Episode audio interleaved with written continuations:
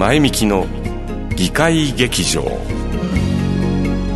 この番組は那覇市議会議員の前泊美樹がさまざまなジャンルのキーパーソンをゲストにお招きし議員活動や議会街の話題などをお送りします。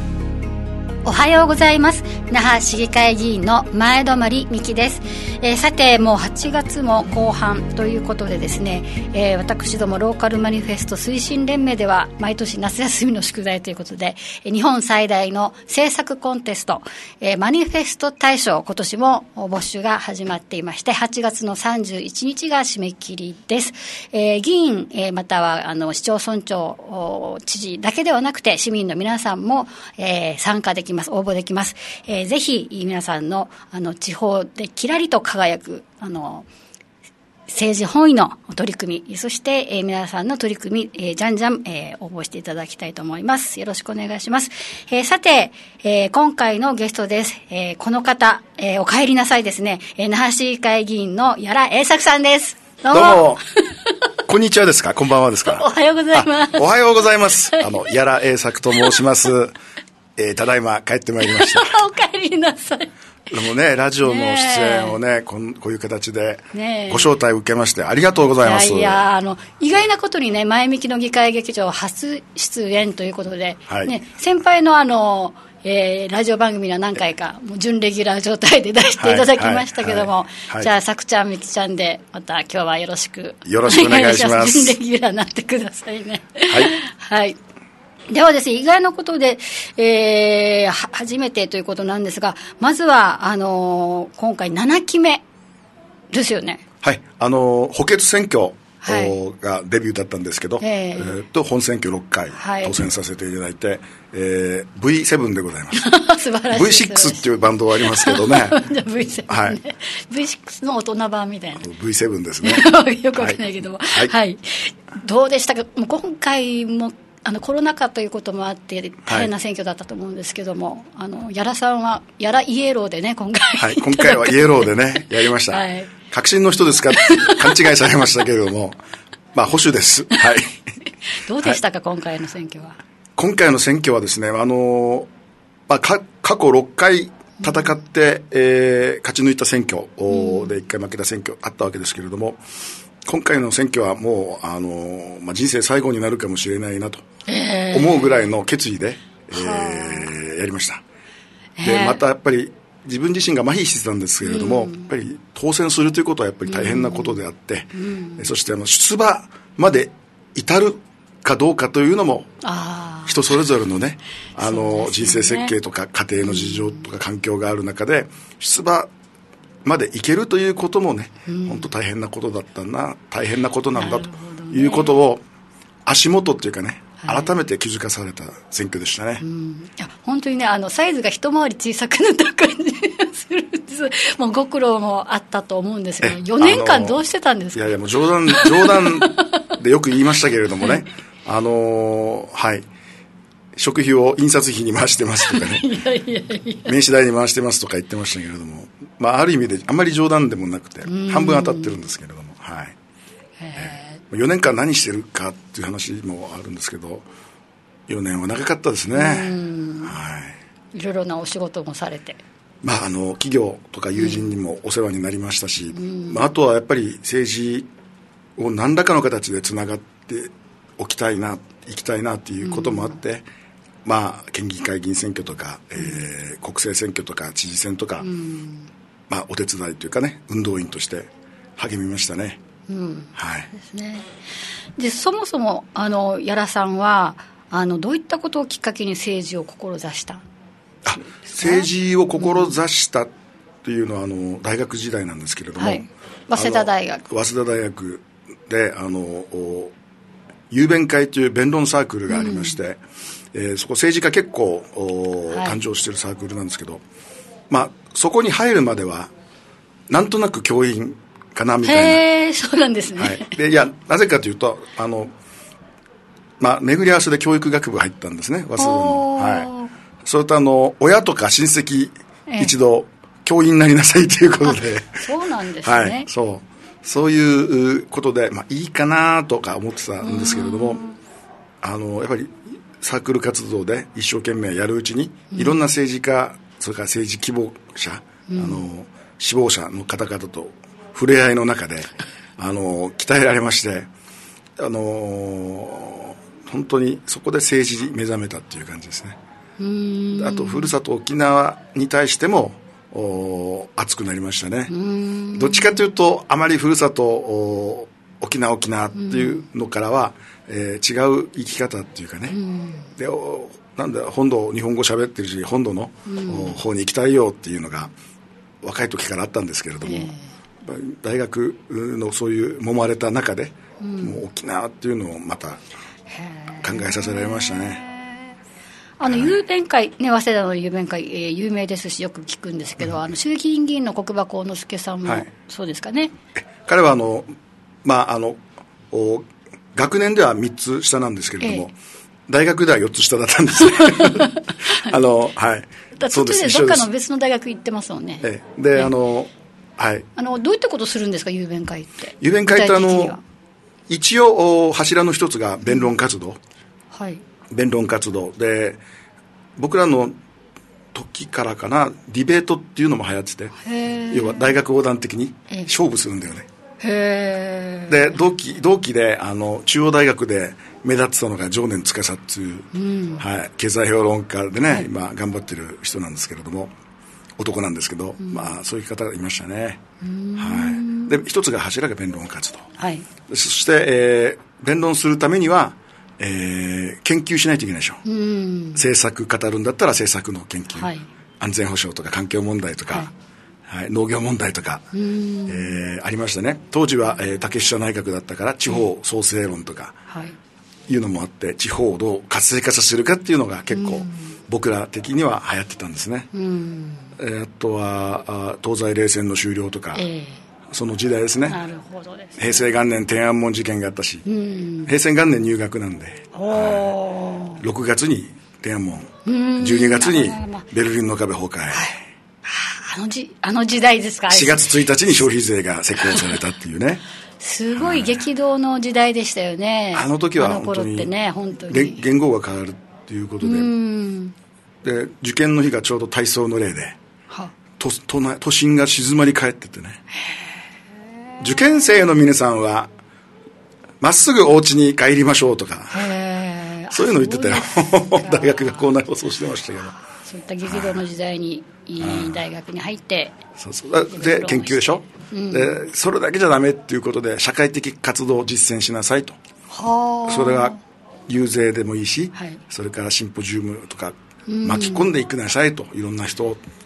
なるほどですね、そうで僕ら雄弁会開始っていうのがあって、え僕はよくあのつぶやくんですけど一人の時に。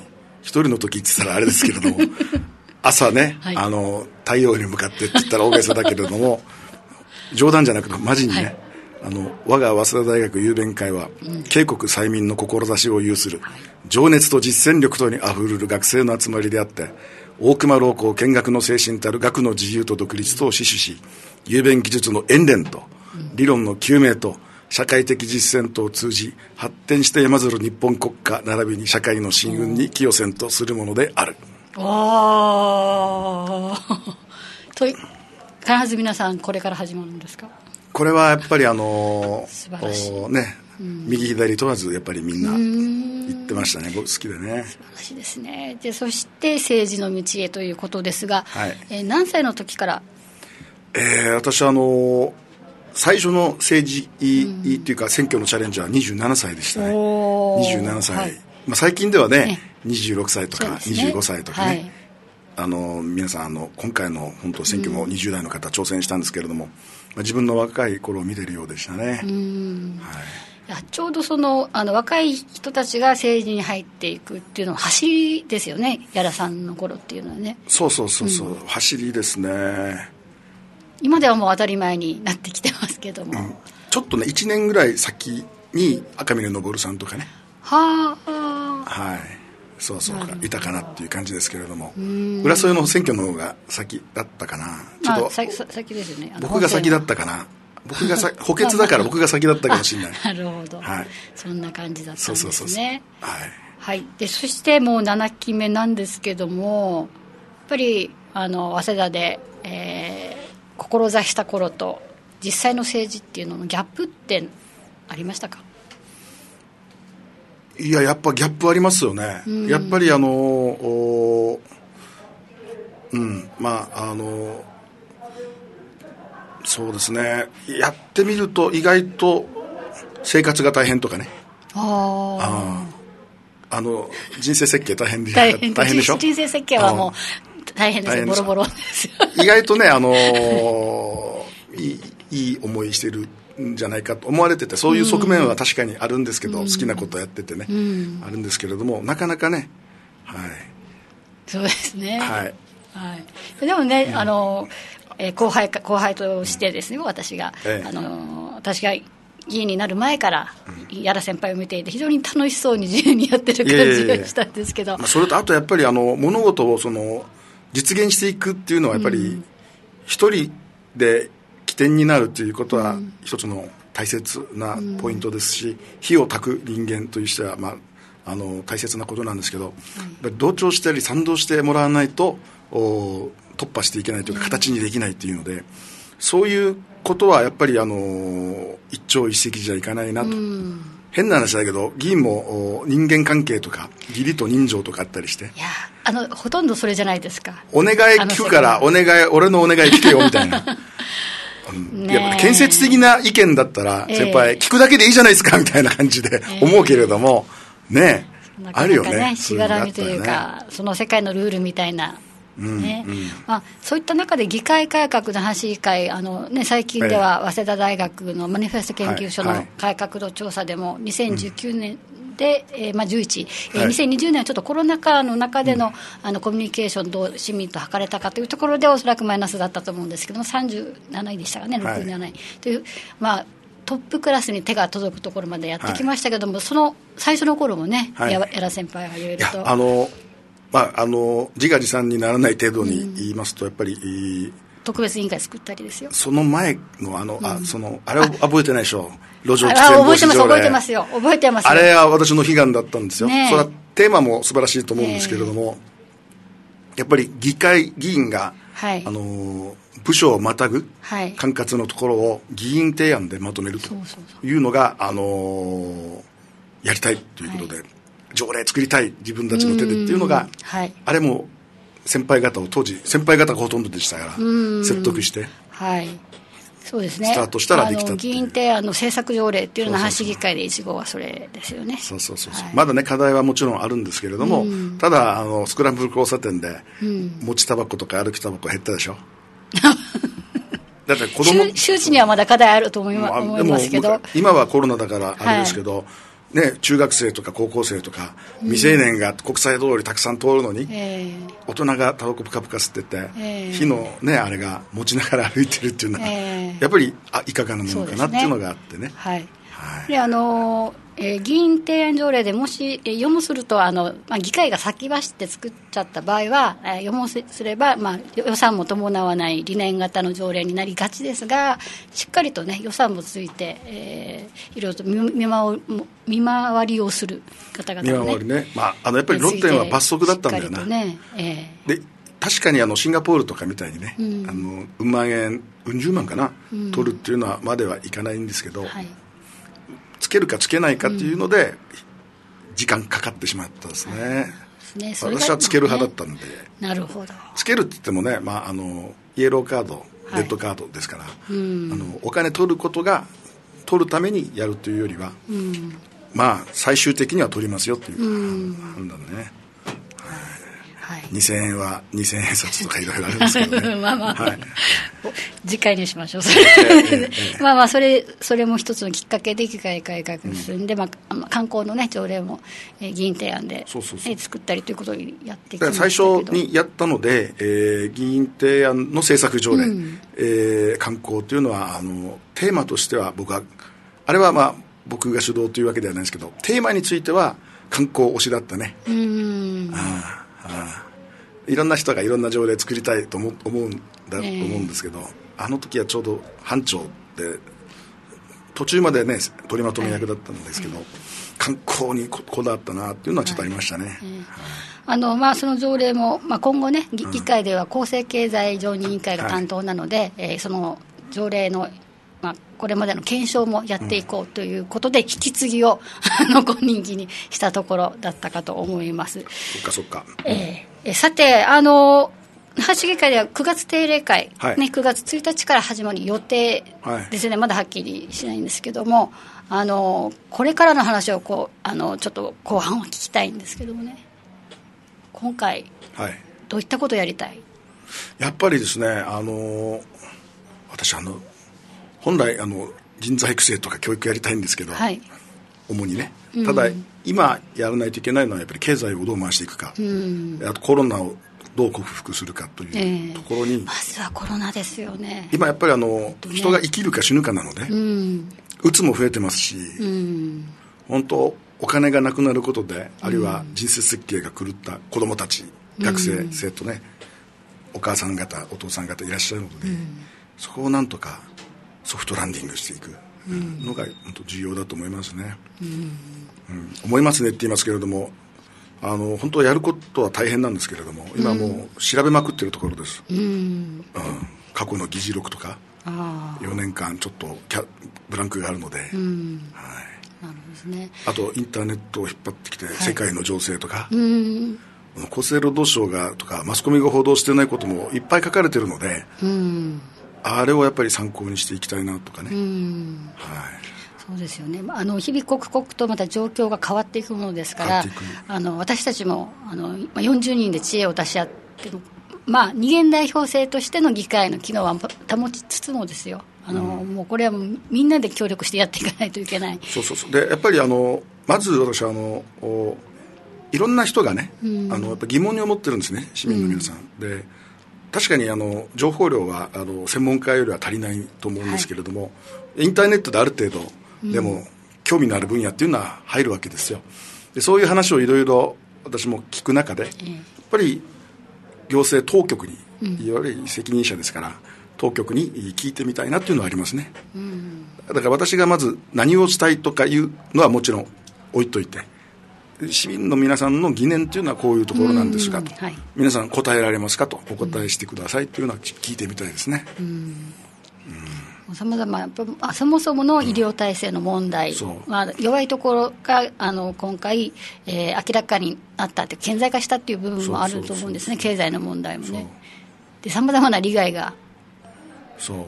必ずしも一致するわけではないようなね生活の。たまあ、例えばあの切り口としては、毎日何人死んだかという報道と、毎日何人感染したかという報道を毎日聞き続けていく中で、あのい一番やはり重要な情報は何名亡くなったかということだと思うんですね。で重症者が何名かというのを冷静に見ていくべきだと思うんですけれども、なんか感染者が何名とかっていうのを最初に来ると、なんか要は物事を俯瞰的に見えなくて、も森を見ちゃうみたいな、あ木じゃ木を見てしまうような感じになって,、なってしまうかもしれないので、情報の捉え方っていうねあのそうそう大事ですね。だからほん今知りたい情報っていうのは、例えば今日でも700人とか行くと言われてるけれど、まあ、年齢層も知りたいですし、あとお無症状が何名いるのか。と、でお亡くなりになった方の年齢はな、層は何歳なんですかっていうのをやっぱり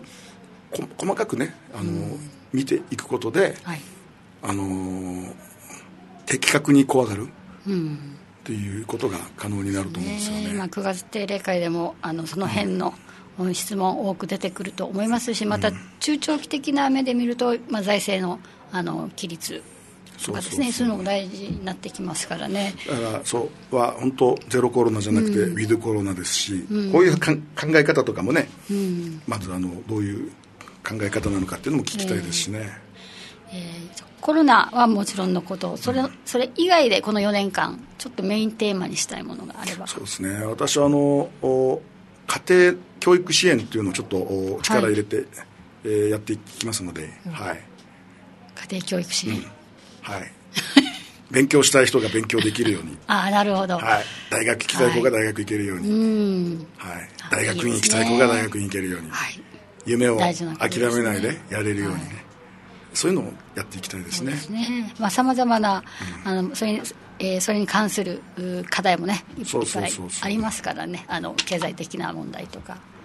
経学ぶ済機会の的な問題が今多いよ。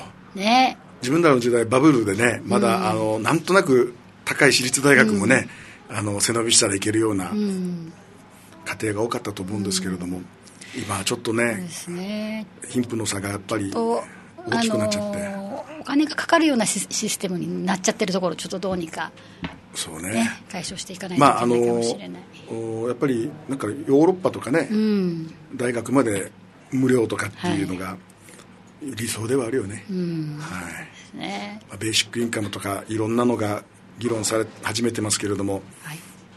まあ、元閣僚とかもそういう話を竹中平蔵さんとかもしてるわけで、うん。はい、机上の空論ではないところまで今あるのかもしれませんね、位置的にね、うん。